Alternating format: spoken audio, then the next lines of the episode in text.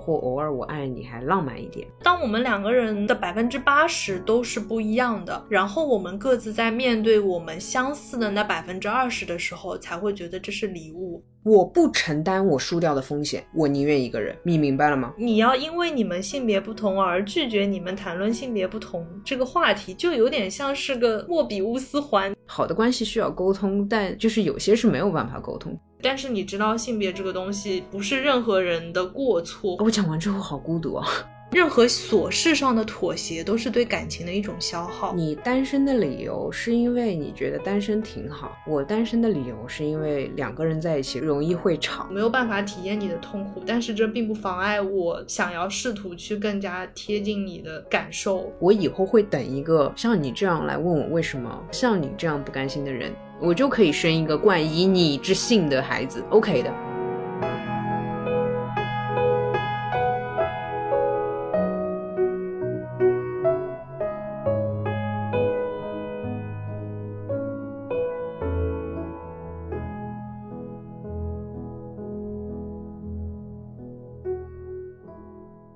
欢迎大家来到新一期路人抓马，这里是第一次使用监听器录音的悠悠，这里是同样第一次使用了监听耳机，然后发现竟然我们生活当中有这么多噪音的川。哎，对，我觉得我们应该先解释一下。不知道之前听我们播客的声音开超大的听众们有没有注意到，偶尔我们声音里面会夹杂着一些咚咚啦。川每次都说：“哎，你心里的小鹿在跳。”哎，这显然不是好吗？我不会录播客录到这种心跳的感觉。实际上，我刚刚终于解开了谜底。当我们在录音的时候，给录音笔装一个监听耳机，然后你就仿佛给耳朵装了一个显微镜。我可以这么通感一下吗？有的，有的，可以的，可以的。我现在听我。声音贼清楚，我天呐，我刚刚听到了我自己眨眼的声音。好，我可以跳过这话题了吗？哎，不想聊了。那个来吧，今天话题聊正事儿吧。好的呢，今天的话题就是要听一听内心深处小鹿的声音，是吗？哦，其实是的。首先祝正在听这期播客的人七夕节快乐啦！我们这期节目上架的时间，如果不出意外的话，应该是七夕的前两天。那么两天之后就是七夕了，大家有做好准备了吗？没有，主要是没有对象。本期就来聊聊，唉，聊聊我们没有的东西，聊聊单身的理由。对，为什么？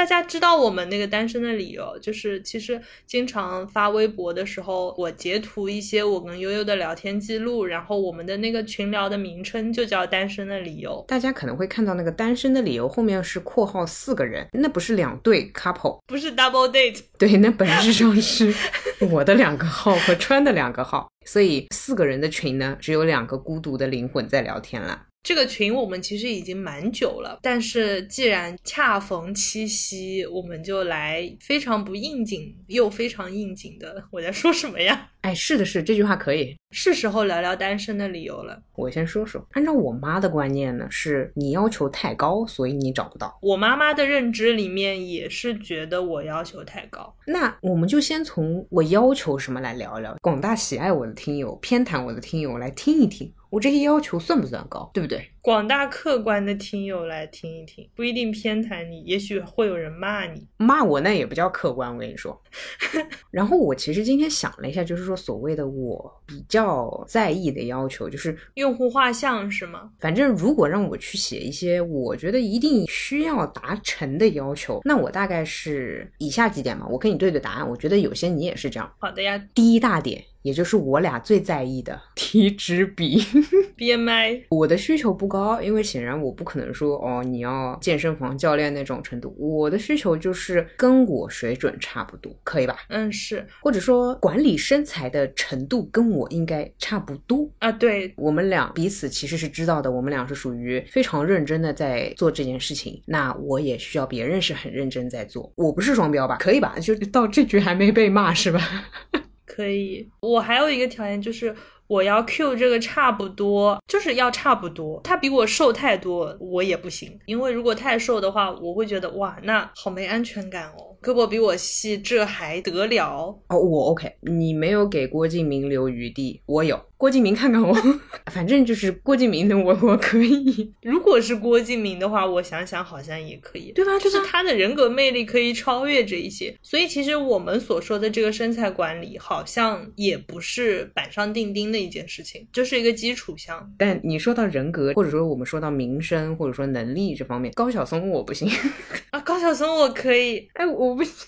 对不起，我真挺崇拜他的。你知道我我是会看他讲话，或者是听他播客，这个不行，这这个啊，我觉得矮大紧每天聊天就好了，真的不行，我跟他失之交臂了，我来不了。我可以不跟他见面都可以，他只要跟我打电话聊天，我就可。我果然就是对这个就不那么柏拉图嘛，我还是挺需要一些接触。我可以柏拉图，对不起，高晓松，对不起，虽然我也叫小松，可是 真的对不起。此小松非彼小松，OK。反正我目前谈的都是比较算是比较外在的一些点嘛，因为你也不能一上来要求别人灵魂怎么样。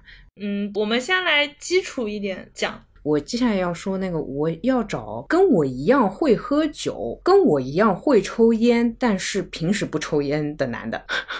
就是 social smoking。Yeah，因为我是 social smoking 的这件事情，我碰到过少数几个人，他是跟我情况一样，一年抽下来的大概在十到二十根。一个月你有一个社交局会抽烟，然后抽一到两根，那么你一年差不多十二根到二十嘛。理解。然后酒要基本上很会喝了，这个会喝就是跟我详聊好吗？像这个你是怎么看抽烟喝酒这事儿？我觉得它最多吧，最多是。你说的这种 social smoking 的这种频率，就是我的值是你的最多，因为我受不了烟味。哎，那这么说来，我跟你一起出去社交，然后我其实，在你旁边，如果 social smoking 的时候，你是在忍耐我，有吗？你有过吗？我印象中这种频次很低，好像就只有上次那个朵云出来那一次，大家都在抽，就是多你一个不多啊。啊，你还有会有这种性价比的计算是吧？那就比如说六个人站在那儿，五个人都在。抽烟，那五个人抽跟四个人抽跟三个人抽，对我来讲没大所谓。我只是考虑到那边是因为那个地方比较空旷，如果真要是室内或者说是比较封闭的空间的话，还还是少一个人会好一点。理解所谓的那个 social smoking，大家基本上也不太会在封闭空间吧？难道说一个包厢里面大家在那边抽烟吗？哎。等一下哈，因为你在上海，你去其他的地方还真的有可能会在一个相对封闭空间里面，前提是我不会进去。对，但还是挺尴尬的。假设你朋友或者说你男朋友吧，那你得在外面等着嘛。那其实是这样子，就是我应该受不了近距离接触的人身上有烟味哦。那一根两根确实也不至于。对，就是你一个月一根的频率，那 OK。因为我们家没有人抽烟，就我我爸他不抽烟。然后如果是那种亲戚饭局的话，我是会把抽烟的人赶出去的那种人。哎，那我要问你一个问题了。假设刚刚的高晓松，我们假设文人是抽烟的，嗯，在家可能写东西或者说什么的，他抽一根，你接受吗？高晓松这个级别哟，我如果跟他只是打电话柏拉图的话，我不管。其实相当于要生活在同一个，那我无法哎。再见高晓松，我们可以异地恋。下一个，下一个，下一个。然后是性格，我其实比较喜欢性格沉默一点的。平时啊，性格沉默一点的，因为我自己话比较多，然后我喜欢做事情实干一点的，就像我这种嘛。对对对，你的男版的那种，我就觉得差不多了，但不要那么鸡毛，行吗？因为其实我以前谈过一个处女男，还真的就跟你一样，就是鸡毛蒜皮，就是有被关心到，但哎，真的能关心的那么细也挺不容易，你知道吗？他真的会嫌我烦到帮我把。桌上那个瓶子拧起来，因为他怕我就是一个顺手就打翻之类的，他就会从我身边经过时把它拧好走开，就是处女座本人。哇，天哪，懂。但我会有不好意思的，Hello，我也没有那么的巨婴吧，但我又记不住。对不起，懂了呀。我刚脑子里跳出来的第一个就是可以不用带瓶盖的，可以用吸管杯。后来想吸管杯好像那个你要打翻的话，它也是能打翻的，所以我脑子里过了很多个杯子的产品，然后让我有点卡。对，因为他当时也好像跟我叨叨了一句，说什么那你不要怎么怎么样，或者说你到外面什么倒水不就行了嘛，就是反正之类的。因为我当时其实有反馈给他说，哇，你这都要管之类的，类似于这种，然后他就会说，那你不要用这个不就行了吗？他也是属于解决这件事情，所以说我也会比较喜欢实干性，因为我们不会永远停留在一件事情上反复，我们只会不断碰到新的问题，但好歹生活是在前进，不是吗？每天都有新的问题，其实就说明每天旧的问题都有在被解决，所以腾出空间来应付新的问题。所以你有想过你的另外一位性格是怎样的吗？没有，都可以，其实沉默一点或聒噪一点都行。好像没有人想找聒噪的。我觉得看哪种程度的聒噪，如果他输出的那个信息密度特别高的话，我应该不会觉得他聒噪。我不喜欢废话很多的，就是你吃饭了吗？用一百种方式问是不太行的，但是他给你报一一百个菜名儿是可以的。是是是，你这个举例举的太好了，对，就是这种感觉。行行行，可以可以可以啊，那那我懂了。反正总而言之，你对性格是没什么界限的。我还是希望找闷一点的，因为我话多和表达欲实在是应该改不了。我不想跟别人吵架。你看我跟你讲话都会撞，我得找一个多沉默的才不会撞，是吧？对，就是这个聊天密度，它其实是比如说像两把锯齿一样，它要能合上，那就一个人他的那个凸出来的部分比较多，另一个人他就不能有这么高的密度，否则就很难。是我得找。找一个在表达方面很瘦的男生，就是那个瘦，好吧？我在想，就是我很喜欢反差萌，哎，哦，对，这个你也有说过，我听你提过。来来，展开讲讲。铁汉柔情，对不起，我突然想到这个词是我能想到的最能代表反差萌的，就是比如说他平时是一个很严肃的人，或者不苟言笑。玛丽苏预警，你这个你这个形容玛丽苏预警。但是就是突然会有那种很天真、很呆萌的那种时刻，因为我们都喜欢比较聪明的那种人。但是我觉得他不等于圆滑，他最好有一些天真的质朴，或者说有一点点小笨拙，偶尔的那种。哎，我会觉得好可爱，就这样才是一个生动的人。理解理解，但显然我路盲的时候，你没有觉得我可爱。我听完，我觉得你总体还是想找一个聪明的人，就不油嘛，清新的聪明的人是，或者说聪明而不自知。我不符合你要求。你知道自己聪明还是知道自己不聪明？不是，我知道我哪儿聪明，我也知道我哪儿蠢，好像也不对，就是不会把这个当成是一种武器吧？自信源于他自信，而不源于他智商高。对你考虑一下男版的我啊，那个双子上升狮子男。考虑一下，可以的，可以的。好，来继续下一个。哎，不对，我差不多了。我别的限定就是一些我受不了的了，我够了，妈妈，我就这么点要求。妈妈，妈妈在听吗？那说说你不能接受的。我来了，我来了。然后有一百条。大家好，接下来五个小时都是我们的播客内容。来来来，请请。因为你说要找一个什么样的，其实真的也不容易。但是你说你讨厌什么样的，就是会比较好说一点。就是说，优秀的人各有各的优秀，不行的事儿我一辈子都不行。那我现在要来说我的交清晰点问题。第一题，电视，我觉得就是真的，身边我的嗯彼此没有那个暧昧的感觉的男性朋友都知道我有这个梗，叫做你能接受卧室里放电视吗？唉，不是，哎，我先来问问你。如果你是男的，你受得了吗？这问题分两层，第一层叫做你要在卧室里放电视吗？要吗先问你的意愿，我都行。OK，你的意愿本身就是一半一半，对我无所谓。我我的意愿是不放，那么你就是 OK，那就不放。嗯嗯，是这样的，我来解释一下为什么这件事情能被我排在首个问题，也是因为它确实实际发生在我的以往的生活当中。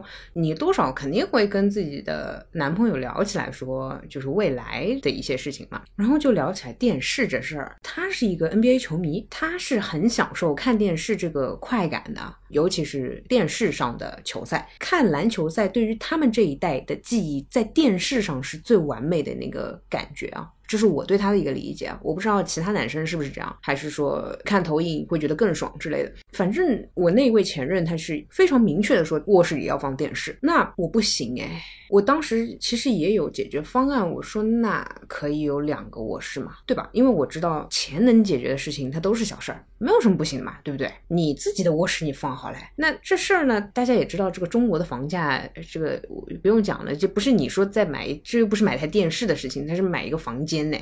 所以说这件事情其实当时我们就卡住了。虽然我们那个时候去聊这个话题，也许有点太远，我们还没有说把这件事情提上日程，但你就发觉原来你跟这个人是没有办法生活的。那我有一个问题，你不接受的是他要看 NBA 本身，还是说你只是不接受电电视机？因为我听下来，你好像是不接受他看他要看的节目，然后把你晾在一边，是吗？我应该这么说，我应该说我不在卧室里看电视，我不在卧室里进行影音的输入。OK，那其实不光是电视，投影仪也不行，iPad 也不行，电脑也不行。但是我之所以没提别的设备，是因为电脑可以戴耳机啊，不影响到你就没关系。然后投影仪的话是可以相约一起看同一部，设备够小，你一个人就是在同一个空间里，但你可以自己独自的去完成。那么那么 OK，那么我看书，你看电脑，那很正常的。这个。有人喜欢抱那个笔记本在床上，这个这个太正常。第二个就是说，如果我跟你是用同一个设备看同一个内容的话，那么显然是可以嘛，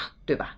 我把生活想的还是比较不那么浪漫的。比较个人化的，我也不想和你约着一起看。嗯，其实你不能接受的不是电视机，就如果是你们两个在电视上看同一部电影或者某一部剧，你是可以接受的。这个场景实在太少了，一年会有一两次吧。我会把这件事情当成一个很奢侈的，就是很形式化、很仪式感的东西啊。就是它就有点像你去宾馆，然后你们窝在床上看部电影，但本质上我自己的个人习惯不是这样。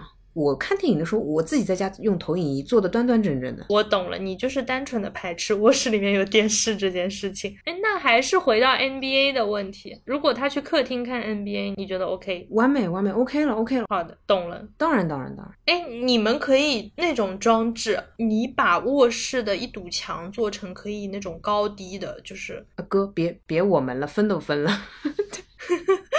Sorry，习惯性给你想解决方案了，就这样吧，就这样吧，就让他 过去。好的，好的，跟我也没什么关系，理论上 OK。好的，让我们目送那位小哥再见了，哥，他会听吗？可以让他听吧，因为我想他非常记得这件事情。我那天晚上我吵到很伤心的状态，因为我知道没有办法一起生活了。懂了，你会发觉原来哦，就是很多事情你谈恋爱谈的就还怪甜的怪好的，但生活太残酷了。理解，我倒是没有考虑过这个层面，哎，我应该没有跟谁畅想过未来的家是什么样子的，或者说，就当你问我卧室里面要不要放电视的时候，我其实第一反应是我的墙允许吗？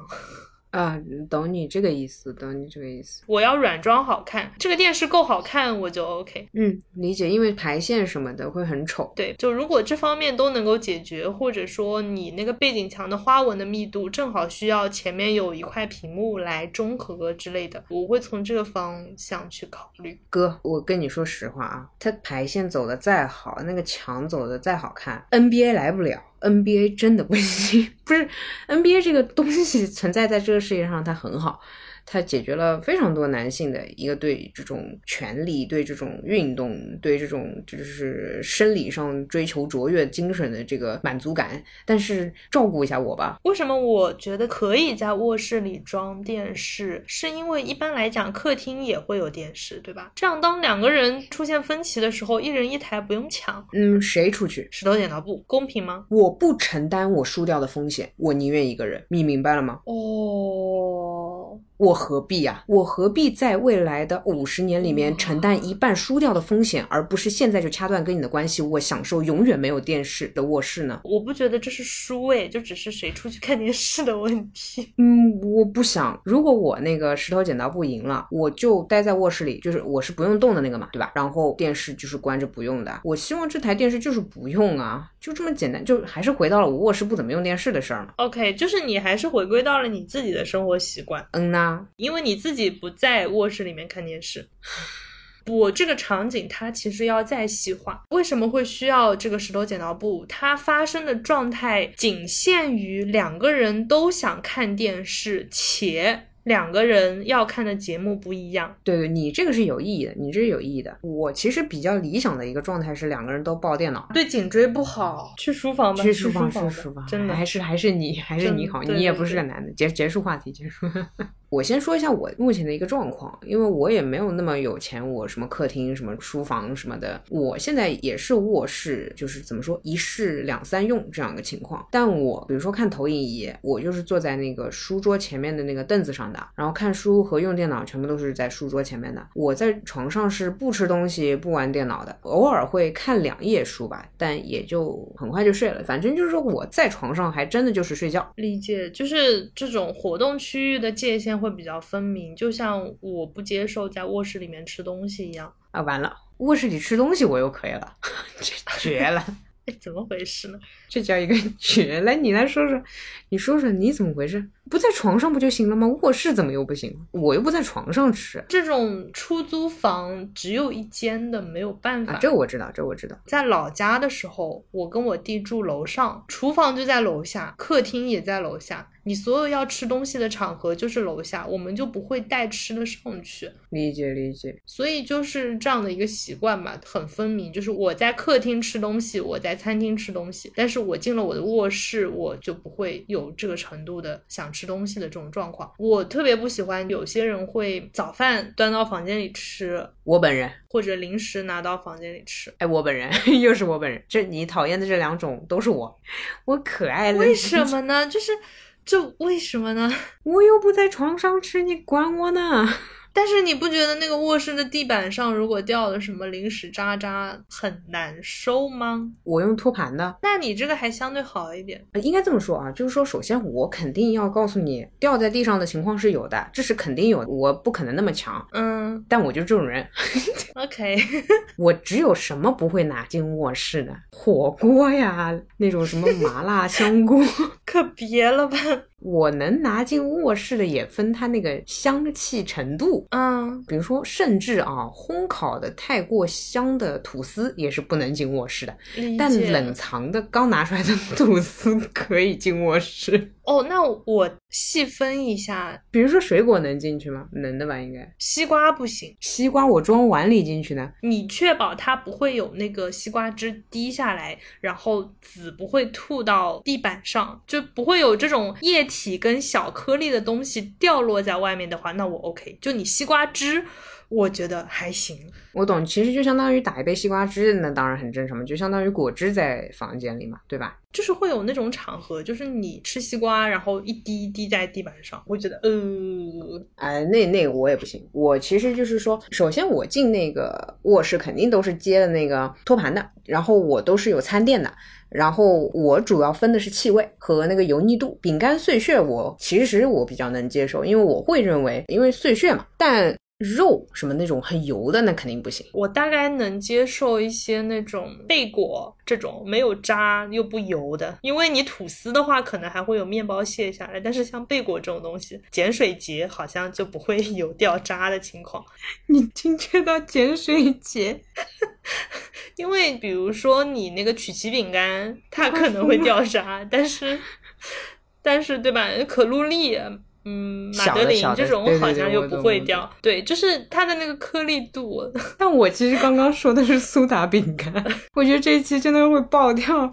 我先跟大家说一下，就是说我和川呢是对过这一期节目的大纲的，也就是我们大概会聊什么。我们现在只聊了大概三分之一的程度，就是现在已就是已经细到这个程度了。我觉得可能后面三分之二不说，也知道自己为什么单身了。现在还只在生活习惯和一些比较表面的事情上。太命了，是吗？就我还没跟你聊观念，你知道吗？但你觉得我要求高吗？我要求好像也不高啊。我觉得我不高。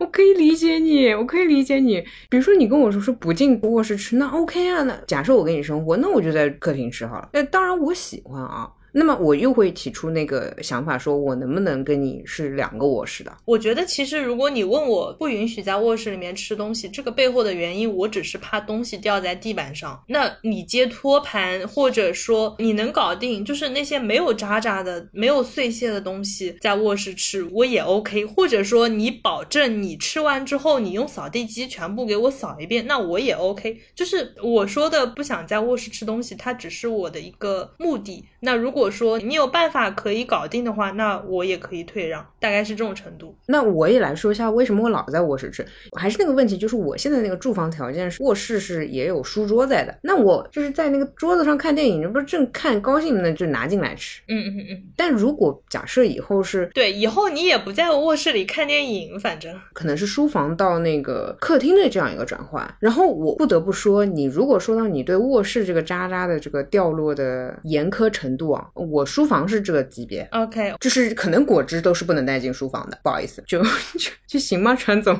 我懂我懂。拿着书去客厅看的时候喝果汁 OK 吗？可以，你可以把书带走，但你就是东西不能进书房。可以的，可以的，可以的，可以的，可以的，很清楚，我懂这个执着的程度。对，所以其实我觉得我们也并不是一刀切，但是我们可能需要对方他要站在这个愿意去透过你这个现象去了解背后的本质的这样的一个立场，而不是说听到你说卧室不要装电视他就劝退了的这样的人，就这种程度才可以。对对对对。事实上，有些人就会觉得说，这个事情都要讨论这么久的话，嗯，那很累吧？但我会想说，我觉得一次性可以讨论清楚。哎，比如说我从此以后不会跟你再纠结这件事情。我其实有的时候，比如说碰到我父母在吵一些事情的时候，我就觉得他们永远就是说吵一下，然后说啊啊算了，我让你。但你知道，他根本没有谁可以真的让谁，就是下次碰到问题，他还是会在这上面吵。我就会很想说，能讨论清楚吗？但我又有的时候会觉得，当你讨论清楚之后，你就发觉原来不能在一起生活，似乎是这样。是对，可能他们怕的就是，就我妈妈也会觉得我在一些很小的事情上面斤斤计较，他们觉得我是很计较，嗯哼，然后他觉得这些是小问题。我现在感觉啊，可能就是在把这些小事给前置化了。就你真的去把这些事情给聊完了，就估计也真的就找不到对象了。他们的眼里，其实也有可能，因为包括我跟你现在是可能说，对有些东西可以 OK 的。我比如说，假设你是男的，或者说我是男的，那好像 OK。但我相信，肯定我们俩也有一些点是，哇，这个这个我来不了，对吧？喝酒那个我就不行，对我得有一个会喝的，因为我会觉得不会喝的就失去了一些沟通的。因为你的这个面够广，总有一些雷会踩到。但是怎么讲呢？可能把所有的这些琐事给前置化，会让人觉得好像不近人情吧，会觉得仿佛是过关斩将，然后才有这个资格跟你谈论这件事情一样。嗯，就是说我也一直有把自己放在很低的位置去过关斩将哎。嗯，事实上我在跟异性或者说但凡我觉得这个异性还不错的时候，他哪怕只是提出说，呃就是他可能不是在针对我说这句话，他只是在说我可能比较喜欢怎么样的女性之类的，我就会心想，哎，我这里是不合格的。我说，哎，这个我做的很好。啊，理解。我觉得这不是说不平等等问题，我觉得这很平等，因为我也会审视他。同样，我不介意他来审视我，因为他要找的是一个生活伙伴，这件事情很重要。是这件事情它是平等的，只是你要找一个对方把这件事情的重视程度拉到跟你持平的状态，这一条可能是最难的那一条。说白了，所有的设定，所有的我们这些所谓的规则，它背后的原理或者说我们的出发点说出来了，大家都是可以妥协的。但是真的要有一个人愿意事无无巨细的跟你把这些事情从头到尾盘一遍，他对待你们未来两个人生活的这个认真的程度要跟你一样，我觉得这个事情是难的。但我想说，这不过就是生活一部分。因为你看，我跟你聊这个，甚至是一件很享受的事情，不是吗？所以有的时候我也觉得很奇怪，为什么不能跟我聊聊这个？难道聊这个真的很痛苦吗？我也只是提我的需求，然后你提你的需求。但是如果说我们真的连钱都解决不了彼此的问题的时候，因为你知道，就是努把力，三个卧室、四个卧室真的可以，对吧？但接下来我们可能就会提到一些关键性的东西。如果说这个东西你知道钱没有办法解决了，我觉得这才是哎很可惜，很高兴认识你。但现在才刚到这儿呢，就为什么不能跟我聊聊呢？嗯，唉，我从来没有跟任何男性。聊过这种话题，或者就是有些人他就会说都听你的，但这种程度的敷衍也不行。嗯，我不接受这句的，对对，不接受任何人妥协，其实是因为知道任何琐事上的妥协都是对感情的一种消耗，太痛苦了，真的太痛苦了。我非常了解这种痛苦，当然可能是因为我是一种很会放大的人。你忍得了我三个月，你忍得了我三年吗？五年，这不可能，你不可能爱我到这个程度。我也有自知之明，这太难了，唉。哎，你有什么生活习惯上的这个牙膏什么的？你你有什么需求吗？因为不是他们都说处女座这个牙膏挤不挤清楚也是个问题。哦，这个我还好哎，你从尾巴挤，你从中间挤，我都行。我现在突然觉得，我们所谓的这些条件，其实归根结底就是我们希望有效沟通。没事儿，接下来我会提一些就算有效沟通也解决不了的问题，马上就来。OK，因为前面的这些事情，你说出你的原因，就大家一起想办法。我觉得没什么是不能解决的。还有一种情况是我无所谓，我觉得你这么挑没必要，这种其实就很难。比如说，我觉得我纸放哪儿都行，然后你让我纸不要放在这儿，我就觉得你这人太龟毛了，太多管闲事了，就他不尊重你的这个坚持。那他这个其实不是无所谓或没必要，他是否定我啊？他不接受我这么操作吗？或者说他不接受我设立的家庭规则吗？或者说他觉得不要有规则？这是我想说的这个颗粒度的不对等。不要有规则，这个要看是哪些事情不要有规则了。因为如果单从婚姻这件事来说，婚姻本身就是个规则。如果说他说不要有规则的话，我的理解为我出轨也是可以的，对吗？因为他说的不要有规则是指。他不想有规则的时候不要。显然，如果我在床上尿床，他是不能接受的。哎，我就这么做了，我想要这样子。我想要没有规则，那么可以吗？显然是不行，对吧？那所以我说了，你最好是真的觉得没必要，你真的觉得不要有规则，那么我们就来看看不要有规则可以到什么程度。我可以啊，你可以吗？我不知道，就为什么要这样呢？就是我仿佛在跟你比谁可以把这个生活弄得更残酷，我不会输的这件事情。唉，我现在觉得这件事情。你从我刚刚说在床上撒尿这件事情，你已经受不了了是吗？对。我这边跟你说个事儿，这事儿绝对史上最爆，就是我都没跟别人聊过这事，大概小学吧，那个时候小学，我觉得不算丢人，但是够恶心。嗯，我其实因为月亮处女的关系，所以我也有一点就是强迫症的那个问题。然后呢，我就是睡觉之前老要上厕所，我喜欢那种说 OK，我上完厕所了，然后我就睡觉了这样子。那有一天呢，我晚上其实说睡眠不太好。我就老感觉想要上厕所。那个时候我和我妈是一起睡的，我还小嘛。我妈就说：“你怎么老跑厕所？”我说：“哦，本质上是我睡不着，但我是属于那种我希望上完厕所之后十分钟之内就入睡的人。嗯嗯，我希望清空了去睡觉嘛，就是就是这么个道理吧。是是是是是是。我妈就说：“你也没喝多少水，其实你也不是说。”要上厕所，你就是想睡觉，你就睡吧。如果你再有，你就尿床上。就她其实说很赌气，然后她觉得我应该是没有的，觉得没必要，这个没必要就来了。然后你尿床上了，然后我又有没睡着嘛，然后我肯定是又有尿意嘛，因为这个人体它肾它一直在作用的，对吧？我就尿床上了，这可能是我人生第一次，也人生最后一次有意识的在床上撒野，好吧？我说的文雅一点，结局就是我和我妈连夜换床单。我觉得挺好，我觉得总会有人想要自以为是的替别人做决定，我觉得是时候让现实给他一个巴掌，太快乐啦！太快乐啦，挺绝的，挺有意思。我竟然讲出了这种话，OK。反正就是你也可以想象，如果以后我的另外一半跟我说一些什么所谓没必要，或者说你可以怎么样的话，那么我真的会这么做。你不要跟我说任何气话，理解，我懂了。我其实会好生跟你说，我会说，哎，我觉得你好像是不是就是太强迫了呀？也许就是比如说他要去关很多次门，那我可能会说，哎，应该没事儿的，或者我们换一个什么那种有声音的那个门，一开它就会有什么报警啊之类的，我们就换个门，这样你就不用老去检查啦，对吧？你不用老去反复的再去看啦。因为其实我妈也是心疼我嘛，就是觉得。哎，这孩子就是强迫症，对吧？你老是睡前一定要上厕所，或者说你出门一定要锁很多遍门，这个其实我们身边的人会觉得很心疼。理解，但这个其实说说到底就是大家各自的修行，就是他没有办法，因为他觉得你辛苦，然后就让你立刻改变掉。说白了，能改变的大家早改变了。是啊，我也不想的嘛。我也不想，比如说，包括我一定要洗了澡再睡觉这件事情，我一直我包括我自己也很想改。有的时候到家凌晨一两点了，我也很想倒头就睡。我其实对于倒头就睡 这四个字很憧憬，大部分时间做不到，对吧？啊，我也是，因为床单可以换嘛，我当然知道，我明天换掉这个床单和枕套就可以了。但就睡不着呀。希望可以被理解吧，就希望可以可以讨论。那接下来就是观念上的讨论，来讨论去也来不了的东西了。第一大点，嗯哼，你说。首先，我先问你，还仿佛在相亲。这位小姐，您说观念是否有对错？请回答。观念有不同，但是没有对错吧？OK，完美，可以结婚了。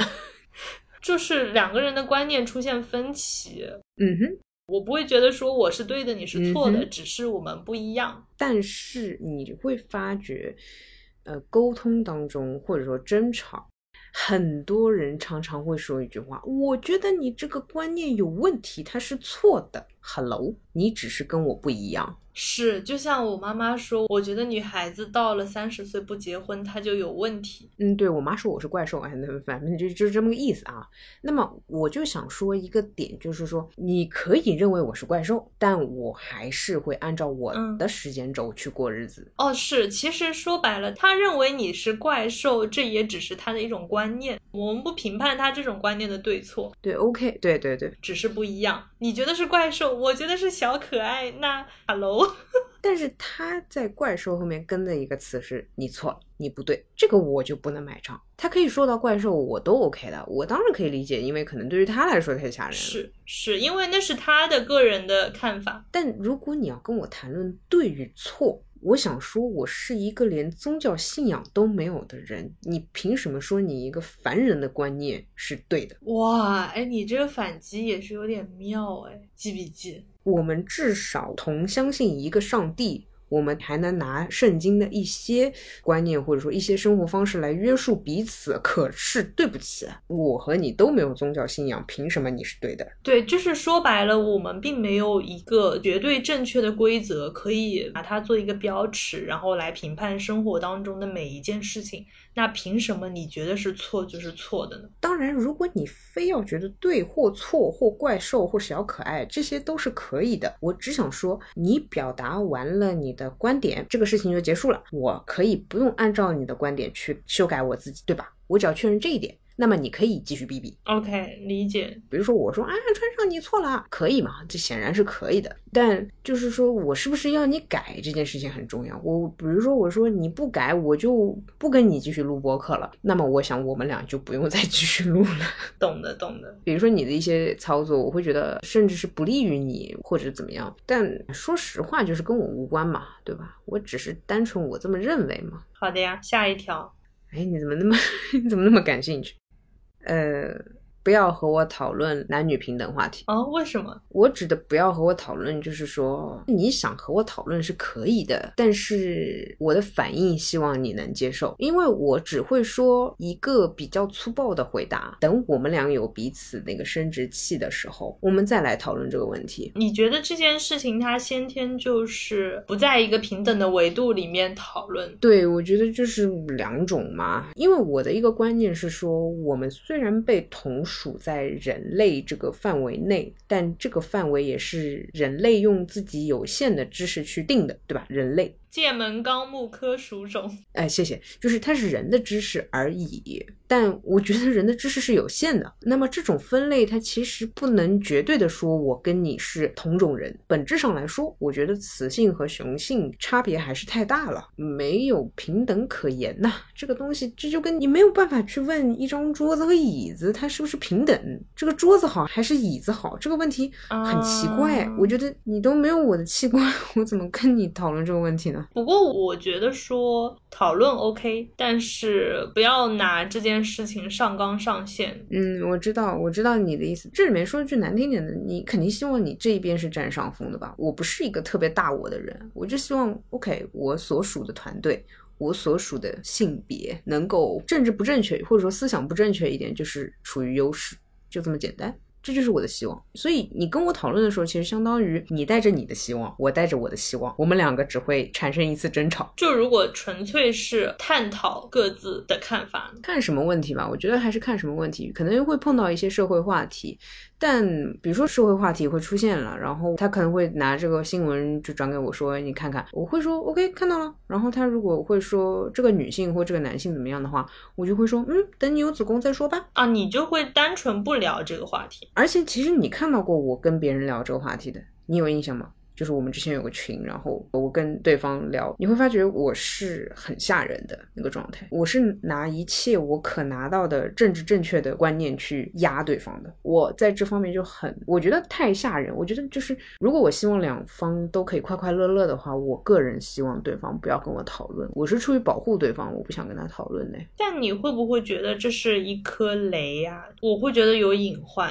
因为其实你在这件事情上面有点拒绝沟通的感觉，有的我会提前跟对方说我这方面的想法和希望，我觉得不存在讨论，但我会表达出，比如说我现在跟你录播客也是这样的一个出发点吧，就是我会告诉别人的，我希望我希望女性是占优势的，我觉得这个是太本性的一个点吧，你就会希望你是占优势，你希望你是更漂亮，你希望你出生的时候就更有钱，就这么简单，比较天真的想法，当然也可能是因为这个时代女性受到的压迫会多一。点，然后我就会有这样的叛逆，所以我会有一种，呃，女性跟我讨论，我会很乐意的，但 男性真的不必了。我不知道，我我在这个问题上其实有点卡，然后一旦讨论又很容易过分，就 over，又很容易炸。我对我大概能感觉到你在这个问题上面你的这种封闭，你把我当成可爱的老婆宠着就好了，然后我把你当成可爱的老公宠着就好了，就是这样的。我不能理解的还是，就假设我是一个男的，嗯，你在还没有跟我谈论过这个问题的情况下，你就封锁这个话题，我会觉得有些不甘心。OK，但是如果你表达出这个想法，或者说你表达出这个意思的话，我会跟你讨论。但我还蛮不耐烦的，我也会明确跟你说，因为你真的不知道每个月痛经是什么，就是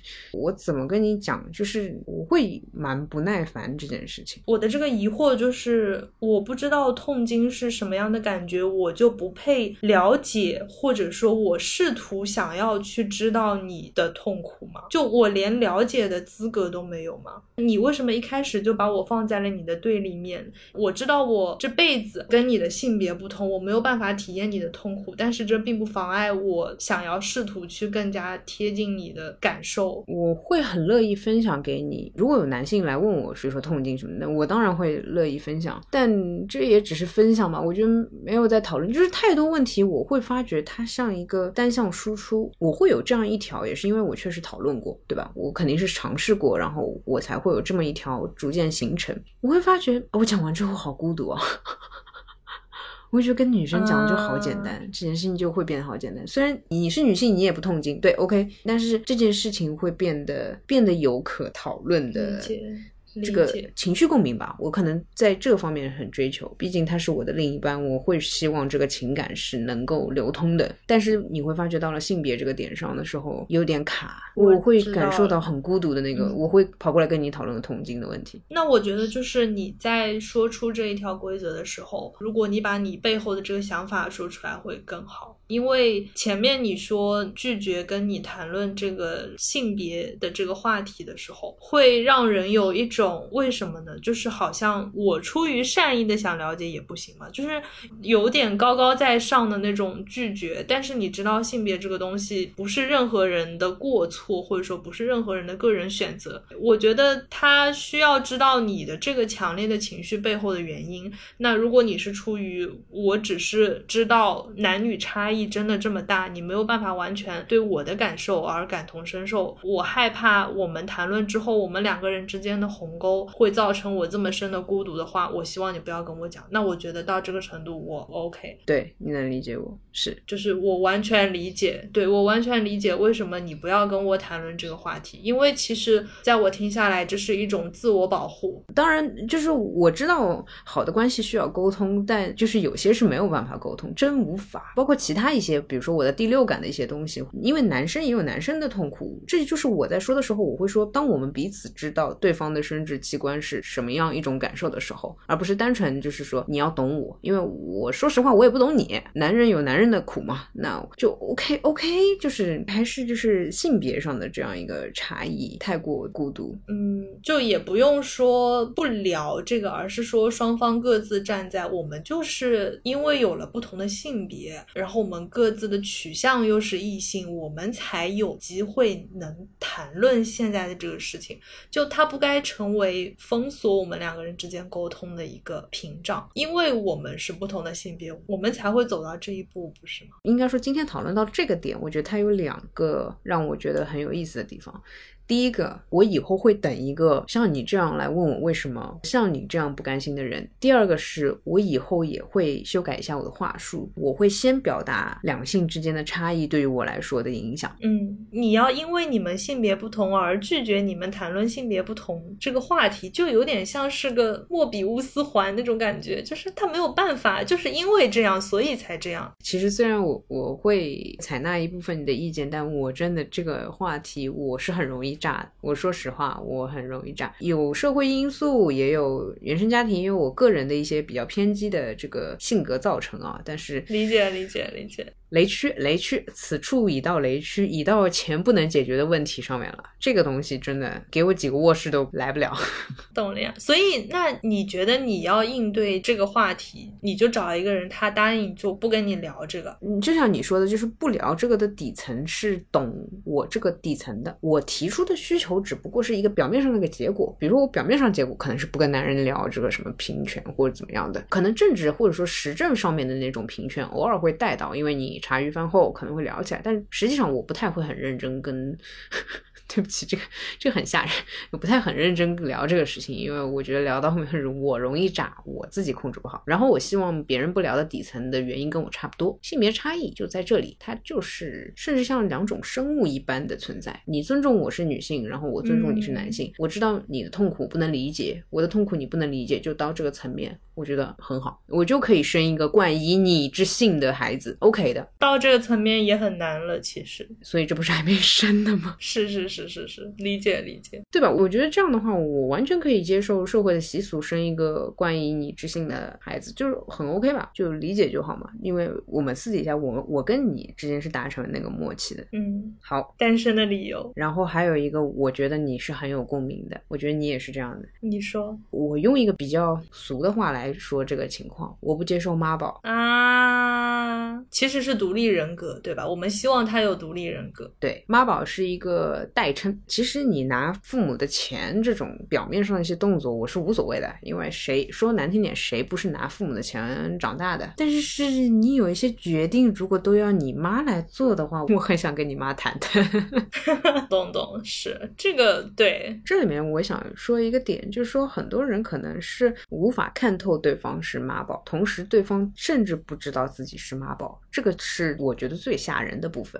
其实如果他要真的是那种。比如说，我就要听我妈的话，因为我妈特别有钱，我不听她的话，这个我拿不到钱了。像这种，我反而倒不觉得是妈宝，因为他的目标很明确，他是啃老族，他其实不是妈宝，这只是他的一份工作，拿来交换利益。对这个，我是其实特别能理解的，我觉得其实挺正常，跟你上班打卡是一个道理。但有些人，他其实经济已经完全独立出来了，他的精神没有独立，对他的观念竟然还是就是全部跟着父母走。就这种是很吓人，这很危险。你甚至会就是很很难发现吧，就或者说到后面才能发现。你会发现，哎，原来他不知道自己要什么，就是哎，怎么老是前后矛盾，或者说聊不清楚，就是老是卡。然后他会说，哎，我没想明白。那你要想多久？就是大概你是要想二十年，你才能明白吗？我觉得有一个区别，就是有的人他哪怕不是妈宝。嗯哼，他也不知道自己要什么，就是没有找到自己。我觉得这个也很吓人。这就是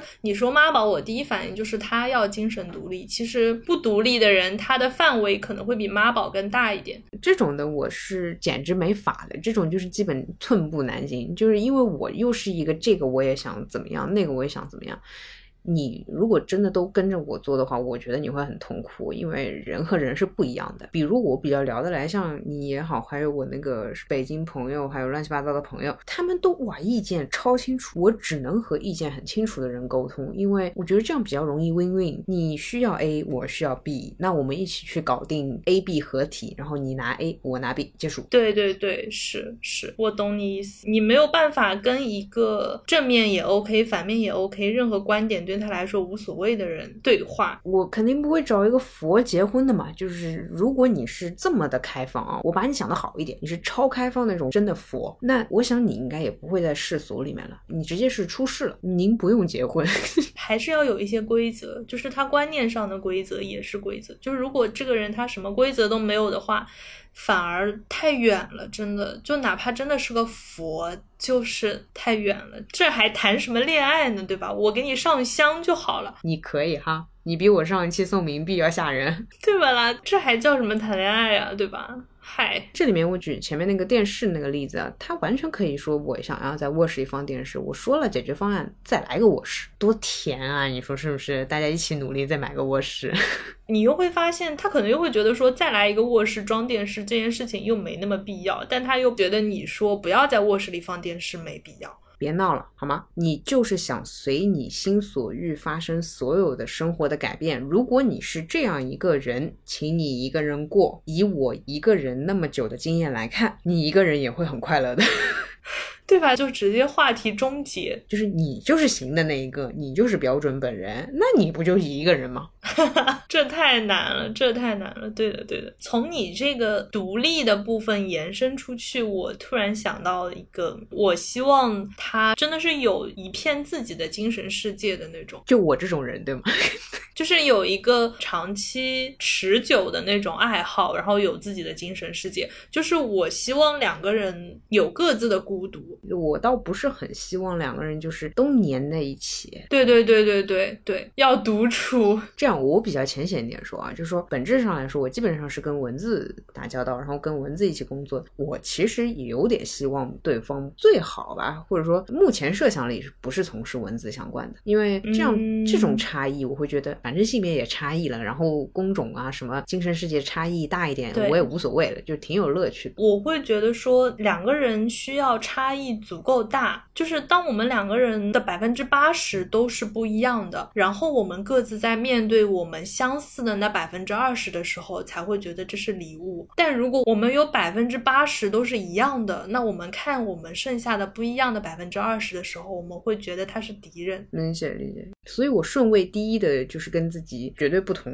嗯，唉，我希望他有自己的精神世界。还有就是之前跟你说过的，我觉得我需要有。羊角就是他身上要有那种我可能不能靠三五年的努力去达到的能力或者品质，他要深耕一个领域，让我觉得他在这个部分有光芒。但其实你这个需求的话，相当于越老越难呢，因为如果你十六岁遇到一个，他相当于还没开始深耕嘛，你看他潜力就可以了。但是到了二十八岁，虽然我们不能用年龄去说事情，但是，哎，人这个活法是基本限定的。你到了三十三，你应该有一些领域你是很精通的。对，就是如果没有崇拜感的话，我失去对人类的兴趣。崇拜感会是让我接近他，或者说让我打开对他的沟通之门的一个东西。但本质上，我会希望就是那个视线，我是平等视线，更喜欢这个人有趣，有趣就好，因为我不是个金砖的人。我还是希望有差异化吧，有共同语言，同时我又可以听他讲他的领域，然后他可以听我讲我的领域。这领域就也不一定说是专业或者学术，但是一定要有一部分是有差异的。这边我要扯出来跟你说一个啊，你要知道，当一个人在这个领域里面有足够的积累，或者说到达一定程度，他才能够用很大白话的方式把很艰深的道理给你讲清楚。对，高手才能深入浅出。唉。单身的理由啊。好了呀。我今天跟你聊的这些啊，因为其实我们现在这个东西剪下来估计都要超一个小时。我今天跟你讲的这些，只有我们俩百分之二十的需求吧。反正至少对于我来说是的，因为可能我很多都是一些零散的需要对的内容。你懂的呀，是的，只是皮毛，但是我们已经可以，就这些零零散散的皮毛，他们都共同指向了单身这个巨大的这一面旗帜。你发现没有？不是不是，我要再为自己辩护一下哈，就是我还是想说。我觉得对这些东西怪开心的，因为还是那句话，我不知道男性这种生物是不是很讨厌对这种答案。但是如果有人有兴趣的话，就欢迎可以跟我聊天，就是不以恋爱为目的的聊一聊恋爱那些二三四五六七八事情，OK 的。无论跟男生女生出去吃饭，我其实都会问这个问题：你接受卧室里放电视吗？嗯，其实是我们也想要收集更多的怎么讲的样本吧。对，也许是我想的太狭隘了。那可能有更多种可能，甚至是不需要砸钱也可以解决这个问题。我一直在找这个答案，而且生活是举一反三的。我知道一个电视可能是小，但是解决了一个电视的这个人，他也许在其他方面也能解决。所以这也是我宁愿用一个问题去跟很多人对答案的一个原因吧。我听下来的感受就是，电视的这个话题，它是一个很好的引子，但是它的重点在于说，通过这个电视的不同。同点，然后两个人愿意去彼此聊这个互相的不同，然后以及我们对这个所谓的龟毛的坚持背后它的原因是什么？我们要挖掘到的就是大家愿不愿意去了解这个原因。好难哦，对吧？有点累了，还是呃，我我指的是那个在人生长河中的疲惫。我不知道大家是不是跟我一样，因为相信有不少女孩子都希望可能二十到二十四岁，至少我自己是这样，我希望二十四岁之前可以找到合适的人，然后结婚，然后生孩子。因为我知道身体是有最好最旺盛的时期的，我当然希望我可以很健康的状态生出很健康的新的生物。但是其实到过了二十五岁的生日之后，我就发觉，哎呦，最难的题目不在于这个生理上的一些东西，而是在于原来你要找那样一个人是，就是给你一百个人，让你安安静静的彼此对答案，你都发觉这个事情就是弄不好，因为你知道我认识的人不少的，我是我身边里面不怎么社恐的一个人了，就是很难。所以我觉得，就你结婚这件事情，好像它经不起想。你一旦认真想了，它可能就会无限往后延。但是我对于那句“结婚就是冲动”或者说“只有冲动才能结婚”，真的很不买单吧？我指的不买单是这句话出现在我脑海里的时候，我会很痛苦。我会觉得我和另外一个人，不说下半辈子吧，至少就是三五年，对吧？七年的生活一定要靠一个荷尔蒙，或者说。一个多巴胺的决定嘛，而不能是理智的，对吗？这是让我会觉得很绝望的点。但是你反过来想，如果你跟一个人的荷尔蒙可以冲动到让你们有机会去面对七年之痒，这不也很浪漫吗？他是行走的荷尔蒙，来，行走的荷尔蒙，现在举个手，举起你的双手。因为你随着年龄的增长，我们的要求会越来越多，或者说我们的人格在越来越独立、越来越完整的时候，我们所勾勒出的那个对象。他的人格，我们对他的想象，对他的要求，也在不断的细节化，不断的趋于完整。那这就会导致说，你要遇到这样一个这么精确的颗粒度的人，他的概率就越来越小，因为你的画像越来越清晰了。你别给我贩卖丧气，你给我走开。我突然想到，我前几天看韦安记，看韦安的一篇文章，它里面有一句让我觉得很浪漫的一句话是：“你出现了，我的理想型。”就会出现，哎，那不就跟我那个满分是一个逻辑吗？啊，是是是是是，别呀，这么浪漫的东西只存在花言巧语里面，OK？没有人对我说这种花言巧语，就允许我用这种花言巧语来欺骗自己这么一秒钟，好吗？好卑微哦。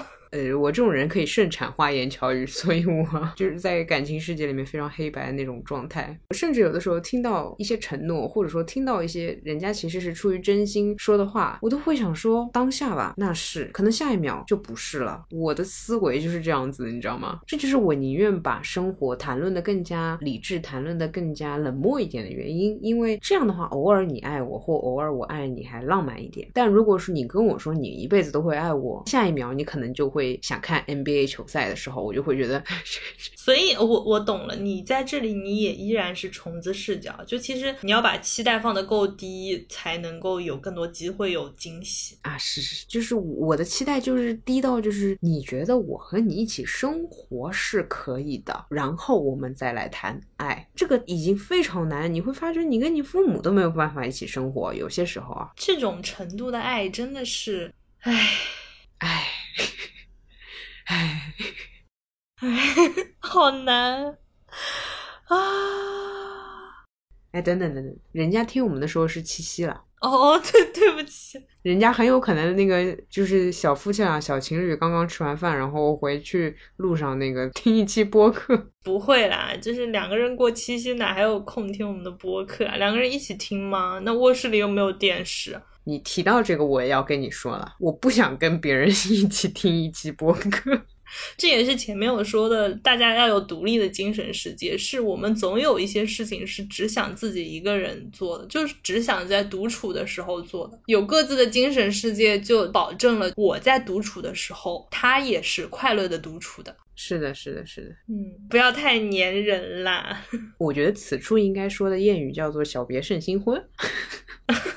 哦，有那味了。哎，是哎，哎，其实我还挺柏拉图。我其实需要很多近距离的接触，我需要肢体接触，我很喜欢看人的反馈，你知道我的。我要感觉到他能打电话打电话，能见面就见面，这样我感觉到他，我就会觉得很爽。哪怕他在我面前生气，我也会觉得 OK OK，我知道了。但是就是如果只是文字的话，我还是会觉得我看小说就好了，因为显然男主角比你要可口多了。但因为你是一个现实存在的人，那你就得做点现实存在的人做的事情，比如说我们俩一起手牵手去咖啡店喝一杯咖啡。当然，那个现在手牵手好像有点腻歪，但就是我能碰到你这。个实体，嗯，我所说的这个，我应该是比较能够接受远距离的。但这个远距离，它的给你的一个期待的点在于说，我知道我们终有一天是会见面的。那在这见面之前的远距离，我都是可以接受的，或者说是这个距离让你更加期待你们见面的那些时间。其实还是跟你做事情的性格差不多，因为我知道我对人类的这个耐心确实不是很够，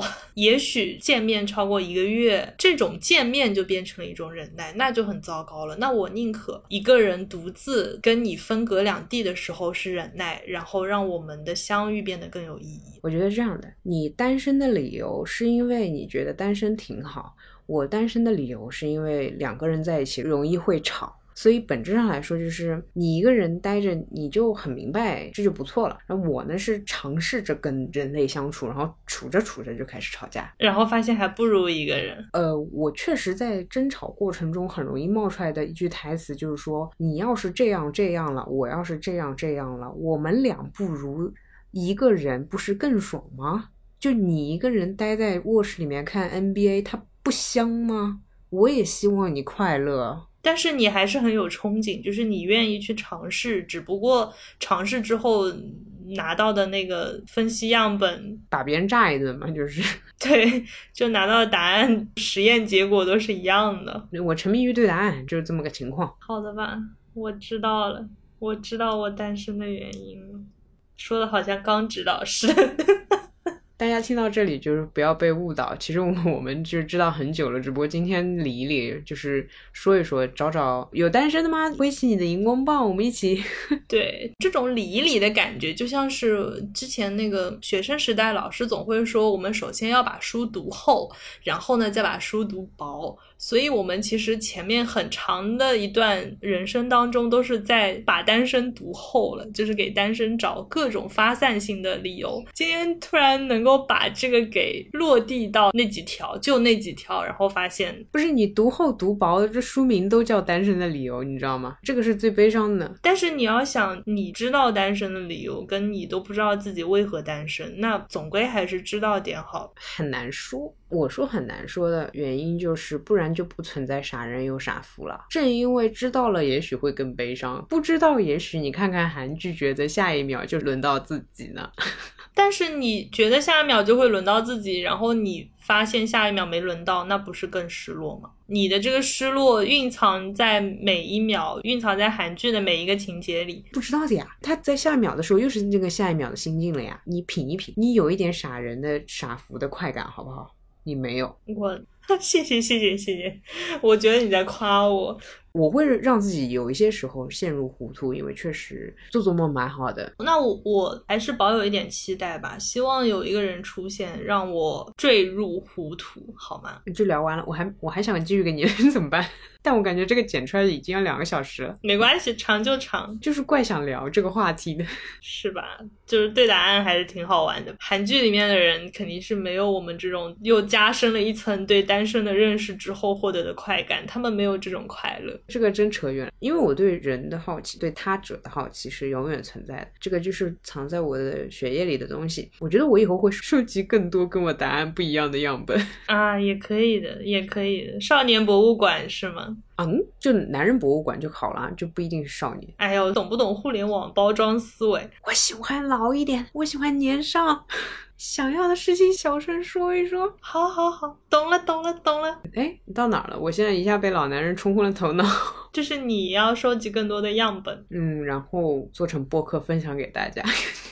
哇，你又在自己节目里面打广告哎！哎，你说我们什么时候有机会可以做一期结婚了的播客吗？啊，可以啊，预定。然后 能等到吗？或者说我们努力把播客做到直到我们结婚？然后你觉得漫漫无期 是吗？你刚刚说完这句话的时候，我只在思考，就是我能给你做到六十岁吗？就是。天啊，这个这个太吓人了！就想想，比如说六十岁，然后八十岁，我还要给你剪来剪去，然后对时间戳标题什么啊。稍微有点的辛苦，因为这个工，因为对于一个老年人来说，这个挺累的。我突然想到，那个上上周去衡山合集，然后翻到了一本书，叫《我们为何结婚又为何不忠》。看这个书的名字就知道受那个什么洗脑太深。然后它里面有一句话，说是率先萌发的是狂热情欲和浪漫爱情，之后才是深沉的爱意。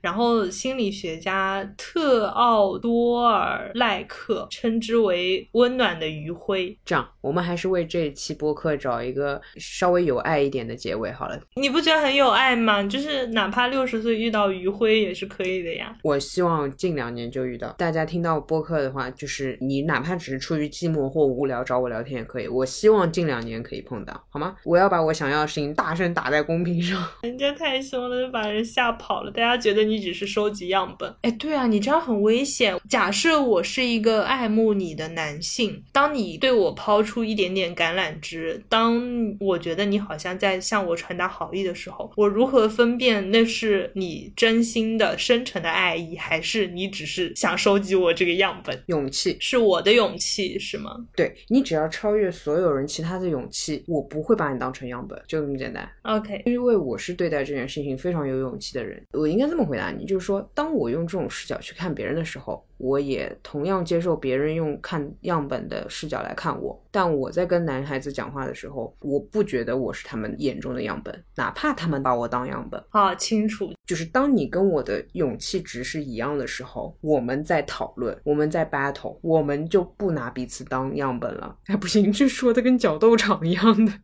有一句什么话，就是当我迈出第一步，我和你之间就有了故事。Sorry，没那么浪漫，就是还是回到角斗场。好的吧，你就是想打架，行行，好的。就我最后再给自己一句辩解机会，你觉得你是牛，那么我只是在斗牛。你如果觉得你跟我一样都是在感情世界里的勇士，那么我们名正言顺、光明正大的战一场。我希望这个结局是打平，势均力敌，最后一秒互相找到了对方那个死穴的地方，然后结束这场战斗。哎。干嘛？即将七夕，你把这个事情讲的这么悲壮，我也是服了。哎，你不觉得很浪漫吗？我只听出来你很好动，你果然是一只狮子。我就我呀，我真男人，我也是真女人，强强。我不想，我想要出现一个人，让我可以放下，不要盔甲，也不要武器的那种，行不行？能不能不要打？我不打那一仗，我不会放下我的武器。我跟这是我跟你不一样的点，没办法，那就那反正祝我有一个势均力敌的一场战斗，我很期待。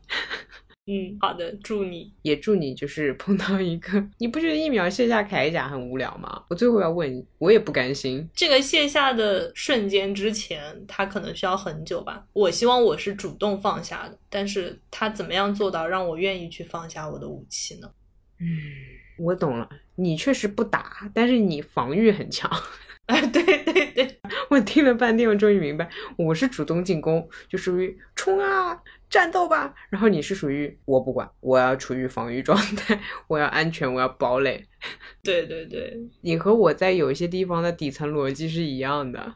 总而言之，都是单身的理由。就这样吧。好的呀，挺好。因为对于我们两个人来说，这个人他到现在没有出现这件事情本身，或者说因为他没有出现，所以还是有那么一点点期待，对吧？就是你还有时间和空间去想象。最后关于出现这个点啊，我还有一个很浪漫的，他可能现在在你认识的人群里面，但我相信人是会变的，所以这个出现并不是指实际物理意义上的出现在你生命中，而是他改变了，他出现了。这个怪浪漫的，这个。就是有点像说，他因为我们两个人的引力改变了他自己的轨道，其实是存在在这个世界上。你现在认识或不认识的那些人，他未来有一天他会出现的。然后，那我就很硬核的，也既然是七夕，对你我可能无法温柔了，但是对听众的话，同样也是，我觉得可能不需要尽快出现，但是希望大家都能够轻松的，或者说是很平静的迎接那个时间点到来。我自己也会希望自己能。做到的，也不知道会有多少人听这期节目。我感觉大家可能都在快乐的过七夕呢。我们要相信单身的人群，单身的力量。七夕有什么大不了的？它不就是一个平平无奇的星期二吗？哦，对，最后还有个那个，祝你生日快乐。我要哭了。所以本质上来说，也没有太平平无奇啦。对于你来说还可以，就是单身的二十六岁。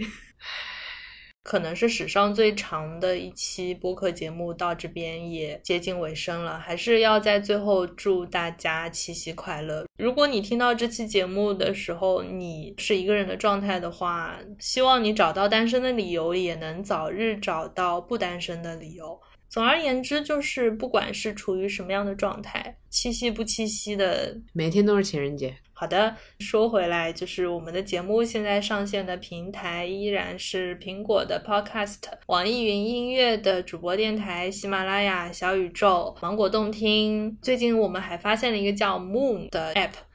总而言之，就是大家可以用你常用的平台。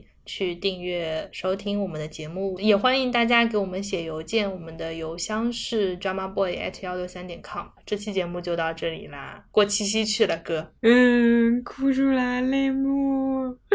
嗯，你哥哭了。嗯，那那就让我们在评论区为悠悠递上一张纸巾。再见，再见。嗯，拜拜，拜拜。